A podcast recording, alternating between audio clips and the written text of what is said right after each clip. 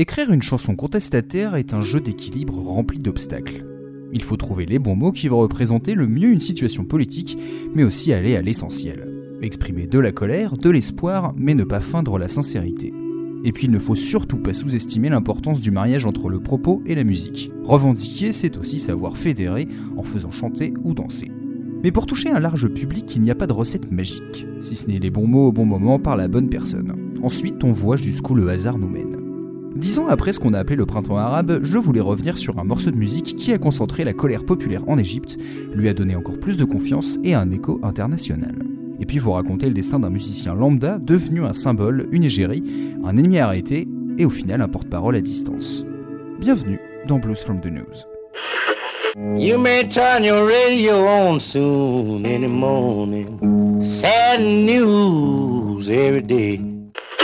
Nous sommes à l'aube de l'année 2011 et l'Occident se passionne pour un effet domino. Dans les pays arabes, plusieurs soulèvements populaires remettent en cause les pouvoirs en place les uns après les autres.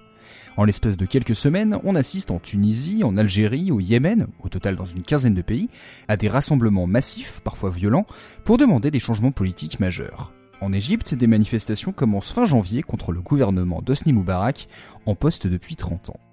Mais prendre toute la mesure de cette révolte et ses conséquences nécessitait d'avoir quelqu'un qui s'y connaît. J'ai donc demandé un coup de main à Jérémy du brillant podcast Moyenne Orientation pour m'aider à comprendre la situation en Égypte avant 2011 et depuis. Salut, merci de m'avoir invité. Au début de 2011, il y a une suite d'événements qui ne sont pas directement liés les uns avec les autres, qui vont servir de déclenchement à ce mouvement populaire. Le premier événement, et peut-être le plus fort de tous, euh, est la chute du dictateur tunisien Ben Ali, le 14 janvier 2011. Là-bas, donc en Tunisie, il y a aussi une révolution et elle a marché, donc le peuple a réussi à faire tomber le dictateur.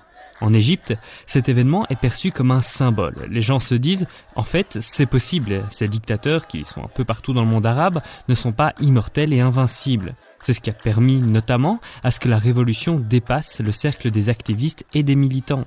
C'est peut-être une des premières fois où les masses de la population égyptienne croient au changement et ça change tout. Le second événement a lieu dix jours plus tard. C'est un jour symbolique qui s'appelle la fête de la police et dont l'objectif est de célébrer les policiers qui s'étaient opposés à la colonisation britannique lors de la révolution de 1952. Sauf que depuis, la police a un peu perdu sa symbolique de libérateur. Plutôt, elle est devenue une force d'oppression au service d'un pouvoir tyrannique. C'est donc une belle occasion pour les différents groupes d'activistes de se mobiliser contre Moubarak et ses forces de l'ordre. C'est donc ce jour-là qui marque concrètement le jour du début de la révolution.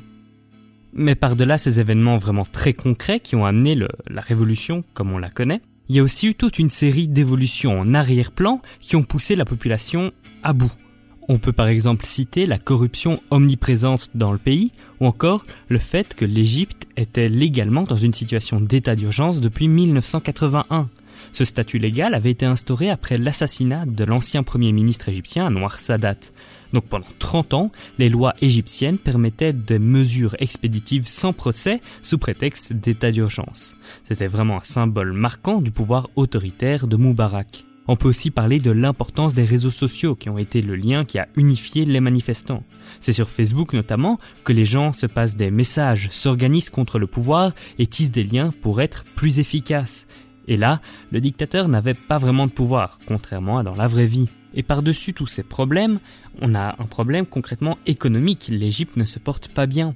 Il y a un taux de chômage super élevé, un taux de précarité alimentaire qui ne fait qu'augmenter et aucun changement dans le futur pour donner de l'espoir à la population. Donc voilà, c'est tous ces événements ensemble, tous ces facteurs qui, sont là depuis 10, euh, 15 ans, et puis en plus de ça on ajoute la révolution tunisienne, et ensemble tous ces facteurs vont vraiment créer un cocktail hyper explosif euh, qui va mener à la révolution. On a le contexte, il nous faut maintenant un protagoniste. Né en 1987 dans la petite ville d'Al-Mansoura, Rami Essam a appris la guitare par ses propres moyens et commencé à écrire des chansons pendant son adolescence. En 2009, il a créé le groupe Masha'akl, qui veut dire problème, dont les morceaux parlent de vouloir une vie plus libre et des soucis quotidiens des Égyptiens sous le régime de Moubarak. Le 25 janvier 2011, premier jour de révolte populaire, Rami décide de rejoindre le mouvement et se rend au Caire sur la place Tahrir où il commence à composer des chansons anti-Moubarak. Une d'entre elles, Erhal, qui veut littéralement dire dégage, devient l'hymne des manifestants.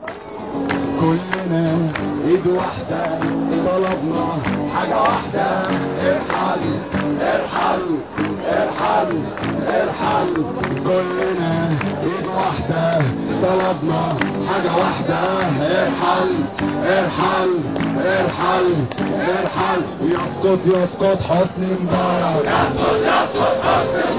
يسقط يسقط حسني مبارك يسقط يسقط حسني مبارك يسقط يسقط حسني مبارك يسقط يسقط حسني مبارك يسقط يسقط حسني مبارك C'est une chanson simple et directe, avec une guitare acoustique et trois accords qui se répètent, et des phrases courtes qui sont faciles à scander. Bref, un morceau très fédérateur. On pourrait presque y voir l'expression de la musique folk, populaire et contestatrice des années 60, qui réapparaît au Caire. Après, tout ce qui compte, c'est la spontanéité. Mine de rien, un morceau à vocation politique qui se révèle en plein soulèvement du peuple, c'est pas tous les jours. En général, si on retire les slogans qui sont scandés par les manifestants, les hymnes chantés sont déjà bien connus. Et c'est normal, autant prendre une chanson que la majorité des gens a en tête et peut facilement chanter. Là, on est sur un cas où on est un peu entre les deux. Des slogans mis en musique. D'ailleurs, c'est ce qu'il a dit lui-même plus tard. Je n'ai fait que mettre en chanson les slogans des occupants de Tahrir.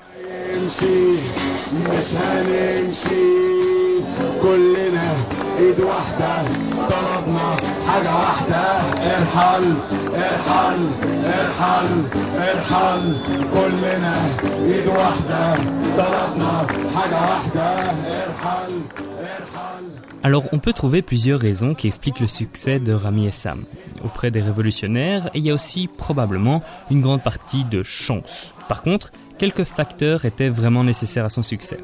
Par exemple, le fait qu'il y ait Internet. Comme on le disait plus tôt, les réseaux sociaux ont eu un rôle majeur dans la révolution. Et donc, le fait que la musique de Rami Essam ait été postée sur YouTube lui a permis vraiment de devenir un symbole. Ensuite, il y a le fait que sa musique et sa personnalité soient vraiment authentiques. Le gars vient d'une ville en dehors du Caire, Mansoura, et il n'était pas connu avant la Révolution. Bref, c'est une personne en qui les manifestants peuvent s'identifier. C'est en quelque sorte un monsieur tout le monde qui chante ce que les gens pensent. Un autre facteur qui est à prendre en compte, c'est que la révolution, c'est pas toujours quelque chose d'ultra dynamique. Sur deux semaines de manifestations massives en 2011, il y a eu des moments un peu creux sur la place Tahrir. Pendant ces moments-là, le fait qu'un gars vienne et attire l'attention avec une chanson assez cool, ça marque. En plus, on lui demandait de jouer la musique assez souvent, donc la musique reste encore plus dans la tête des manifestants, et donc devient un symbole. Et puis, un dernier point que j'ai trouvé assez marrant, qui se trouve dans une analyse d'une chercheuse à Cambridge sur la question, elle expliquait qu'en fait, une grande partie de la jeunesse, et donc des organisateurs de la mobilisation, étaient fans de hard rock pour son côté euh, outrancier contre le système. Et donc en fait, la musique de Rami et Sam, ça leur parle directement. D'ailleurs, il y a eu quelque chose d'assez similaire qui s'est passé en Tunisie avec le rappeur El General, qui avait aussi repris ces codes anti-système que l'on trouve aussi bien dans le rap que dans le hard rock. Le 11 février, après deux semaines de mobilisation de plus en plus large à travers l'Égypte, Hosni Moubarak est contraint de démissionner. C'est une victoire historique. Le Parlement est dissous et le Conseil suprême des forces armées prend le pouvoir le temps que des élections soient organisées. Et sur la place qu'il a fait connaître, Rami ne renonce pas. Il continue de chanter et adapte son texte. Comme il le raconte dans une interview, j'ai aussitôt remplacé le mot d'ordre Erhal par celui de Mandania. Mandania, c'est-à-dire un état civil. Mais sur la place Tahrir, la contestation qui dure commence à déranger le pouvoir. L'armée choisit d'intervenir le 9 mars par surprise pour réprimer les agitateurs, et Rami Essam est repéré, arrêté, détenu et se fait tabasser et taser. Une fois relâché, il passe même un séjour à l'hôpital, mais ne perd pas l'envie de révolte et retourne une nouvelle fois à la place Tahrir. Il participera au nouveau rassemblement dans les mois suivants pour demander la fin du régime militaire avec de nouveaux textes à l'appui. Entre-temps, le chanteur s'est fait connaître dans le monde entier grâce à la diffusion de son morceau sur YouTube, et avec l'intérêt pour son parcours, il va vite avoir l'opportunité de se produire à l'étranger. En novembre 2011, il gagnera le prix Free Muse de l'année, récompense décernée par une ONG suédoise pour la liberté d'expression par la musique et la protection des artistes engagés. Constat sans doute étrange pour Rami Essam d'être seul à Stockholm à jouer à des gentils européens, la chanson qu'il a fait connaître et envoyée en prison quelques mois plus tôt. مدنية كلنا ايد واحدة وطلبنا حاجة واحدة مدنية مدنية مدنية مدنية ويسقط يسقط حكم العسكر D'ailleurs, ce succès soudain ne change rien à ses priorités.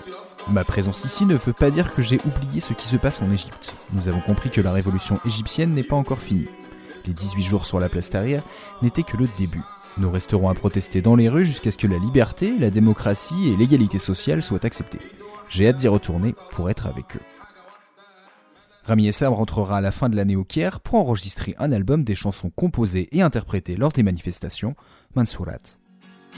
لما تكون شغال بذمة خايف على مصلحة الأمة شغلك يطلع من غير لازمة علشان ما بيعلاش غير واطي طاطي راسك طاطي طاطي. انت في وطن ديمقراطي ولما شقك يصبح مش ليك. فقرك سد السكة عليك تتلفت تلقى حواليك. إما حرامي أو متعاطي. طاطي راسك طاطي طاطي. انت في وطن ديمقراطي ولما الجهلة هيبقوا أمامك. Pour revenir à l'Égypte, il y a bien eu des élections démocratiques après la chute de Moubarak, et c'est un représentant du groupe islamiste des frères musulmans, Mohamed Morsi, qui a été élu. À la suite des élections, il y a eu une crise politique qui a culminé par un coup d'État militaire en 2013 et la montée au pouvoir du général al-Sisi, qui règne encore aujourd'hui sur l'Égypte. Alors ici, on parle d'une prise de pouvoir de manière super violente, avec près de 1500 morts le jour de la révolte et 15 000 opposants emprisonnés dans la foulée. Malgré son succès personnel, Rami a retrouvé une situation encore plus dangereuse et confuse en Égypte, où il est censé faire son service militaire obligatoire avant ses 30 ans. Comme il expliquera au magazine Index on Censorship, des gens dans l'armée m'envoyaient des menaces sur les réseaux sociaux et sur mon téléphone, en disant on t'attend. C'est la meilleure chance de m'attraper. Si je sers en tant que soldat, ils peuvent utiliser des lois militaires contre moi. Ces chansons sont interdites et il ne peut se produire en Égypte. Heureusement, sa notoriété va lui offrir une porte de sortie. Une bourse d'études lui est décernée par la ville de Malmö en Suède en 2014. Il part donc vivre en Scandinavie pour continuer à écrire et enregistrer des morceaux engagés, autant pour la démocratie dans son pays que pour des causes sociales et environnementales. En 2016, il compose avec la rappeuse libanaise Malikan la chanson Sejin Belalwan, qu'on pourrait traduire par prison de couleur, et qui traite de l'oppression que subissent les femmes dans son pays et rend hommage à toutes celles qui sont enfermées à travers le monde pour leur combat contre l'oppression. لو قد ما هاجمتونا ما بننكسر حتخافوا من قلوبنا الإرادة مثل الحجر بكل وحدة منا زنوب يا حنفوت معكم الحروب يا عرفوا الوردة روحها ما بتنأثر أنا امرأة حرة كتاب ما بينقرا مرة حيط ما بينخرى. أنا نور أنا ثور بعصري بطلة شعوب ما هي نور المصري تضحياتي لقضية إنسانية ما هي حقوق المرأة؟ أحلام مخفية أفكار وهمية أضرار نفسية. جدار حشرية هدت البشرية. بس هي مش مخيفة تهديداتكم من ورا حيطكم كلمات بتقتل أمساكم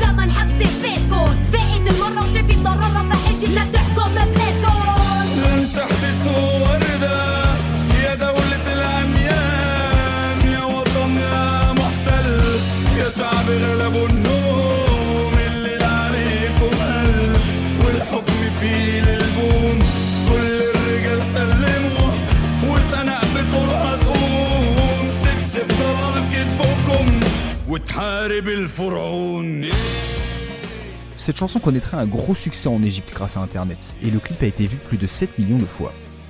L'année suivante, il sort un album en collaboration avec le poète égyptien Amjad El-Kawaji sur ces mêmes thèmes de lutte sociale. Un des morceaux, A Letter to the UN Security Council, c'est-à-dire une lettre pour le Conseil de sécurité de l'ONU, parle de l'illettrisme et comment les dictatures contrôlent ceux et celles qui n'ont pas reçu d'éducation.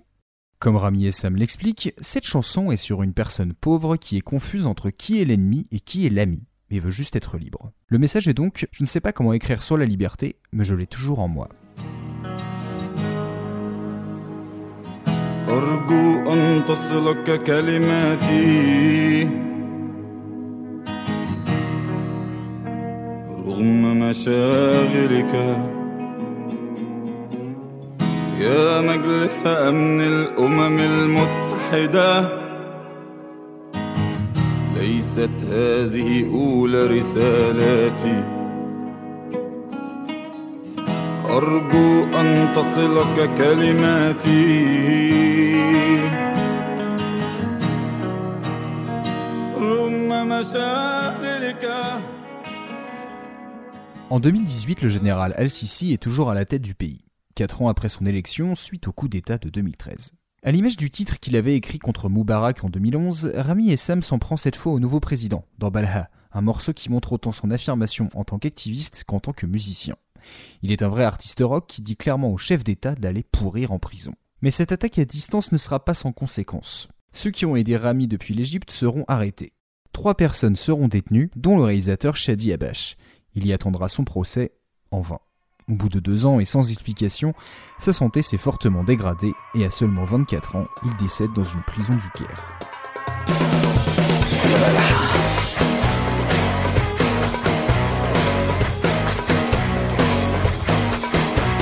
يا حلوة يا بلح يا مقمع خلصت سنينك الأربعة يا حلوة يا بلح يا مقمع خلصت سنينك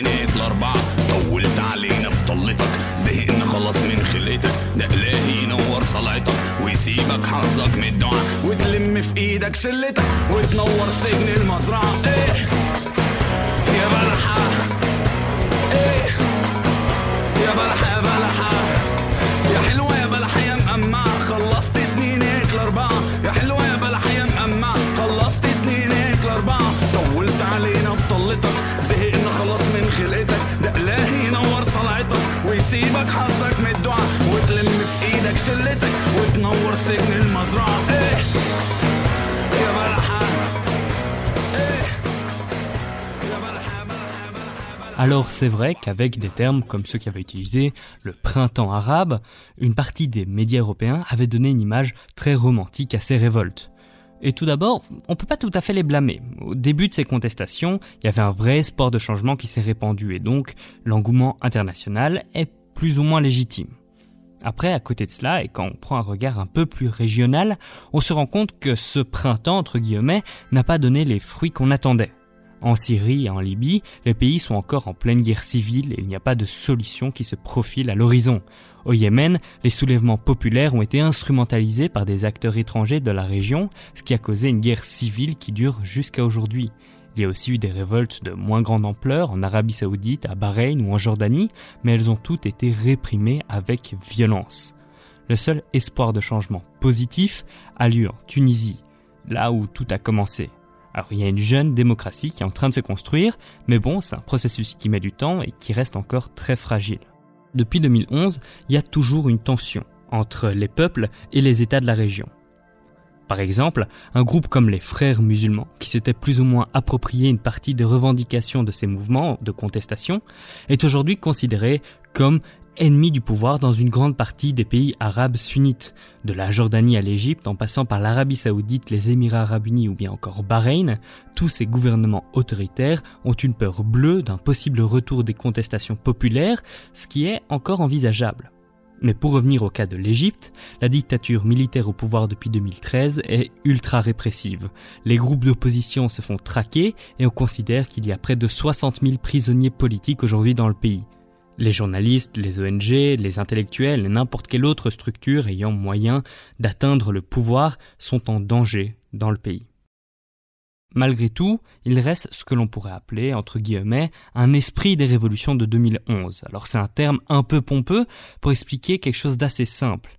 Il reste bien dans l'esprit de la société civile, aussi bien que dans celui des dirigeants autoritaires, le sentiment que ces révolutions n'ont pas été conclues, comme si cela pouvait revenir sur le devant de la scène de manière assez rapide.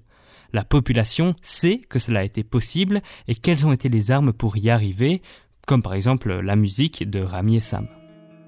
Loin de son pays, Rami Essam est donc devenu un militant encore plus important, avec une portée internationale tout en ayant gardé un propos ancré dans le réel. Il y a quelques jours, il diffusait une nouvelle chanson, Bukaouma, soit résistance en soutien à la lutte en Palestine. Rami n'est pas resté une la belle égérie d'un printemps arabe édulcoré, ou juste un symbole forcé d'un guitariste au bon endroit au bon moment. Il a défendu et renforcé ses convictions pour devenir un artiste complet prêt à défendre les opprimés, et toujours en arabe. Il y a 5 ans, il faisait un constat simple.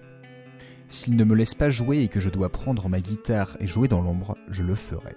La première fois que nous avons appelé au changement instantané, on était vraiment rêveurs. Mais on peut être plus réaliste maintenant. Ça peut prendre 10 ou 20 ans, mais au moins on a commencé. Un grand merci à Jérémy qui a accepté de faire cet épisode avec moi. Il a fait un super boulot d'enquête et de synthèse. Si le Moyen-Orient vous intéresse, foncez sur son podcast, c'est à la fois complet, varié et abordable. Ça faisait longtemps que j'avais pas fait un épisode avec un invité, c'était très sympa à faire. N'hésitez pas à me dire ce que vous en pensez car je compte bien reproduire l'expérience. Je vous rappelle que cette chronique est bien là pour donner de la perspective, à chacun de savoir apprécier la forme et le fond, qu'on soit d'accord ou non. Merci d'avoir écouté Blues from the News, n'hésitez pas à en parler avec nous et autour de vous. Bonne digestion et à très vite.